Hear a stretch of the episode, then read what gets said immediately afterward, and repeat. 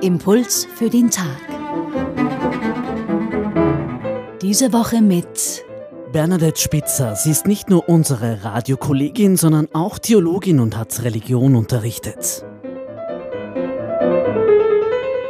Zum letzten Mal darf ich mit Ihnen einen Blick in die Abschiedsreden Jesu im Johannesevangelium werfen. Wir sprechen über das Evangelium des heutigen Tages. Jesus spricht heute zu seinen Jüngern und sagt, was ihr vom Vater erbitten werdet, das wird er euch in meinem Namen geben. Worum sollen die Jünger bitten? Der Evangelist Johannes lässt Jesus diese lange Rede halten, nachdem Judas losgezogen ist, um ihn zu verraten. Nur Jesus selbst versteht in dem Getümmel, was überhaupt los ist. Seine Apostel bereitet er nun schonend auf die Zukunft vor. Johannes hat hier diverse Aussagen Jesu zusammengetragen. Der heutige Abschnitt ist schon fast am Ende der Reden. In den vergangenen Tagen sprach Jesus vom Heiligen Geist, der Trauer, dem Trost und der Freude.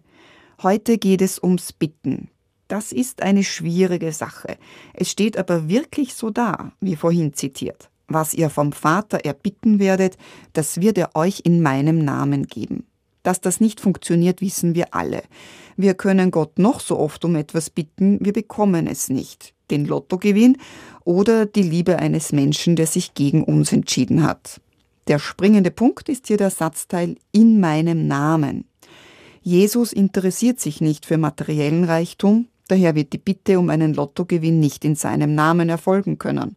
Und Gefühle manipuliert er auch nicht. Darum wird es auch nichts mit der Erfüllung des Wunsches, dass sich jemand plötzlich doch für einen interessiert.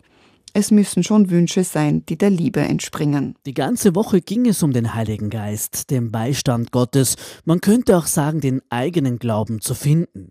Welche Hilfestellungen haben Sie hier für uns? Der Glaube steht und fällt mit der Liebe, mit dem Vertrauen auf Gott. Das lateinische Wort für Glauben, Credo, kommt von cordare, das Herz geben. Dazu braucht es keine großen Gefühlsaufwallungen. Es ist doch völlig normal, wenn man nicht in einer ständigen religiösen Gefühlsblase lebt.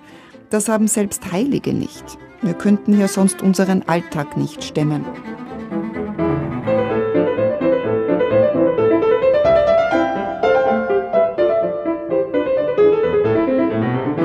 Bernadette Spitzer, herzlichen Dank für diese Betrachtung.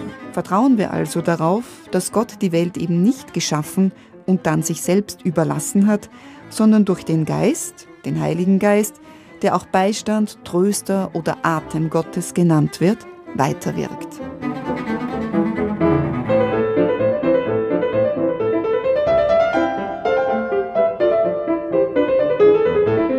Impuls für den Tag. Diese Woche mit Bernadette Spitzer, sie ist nicht nur unsere Radiokollegin, sondern auch Theologin und hat Religion unterrichtet. Das heutige Evangelium steht bei Johannes Kapitel 16, Vers 23b bis 28a. Weitere Informationen finden Sie auch auf radioklassik.at.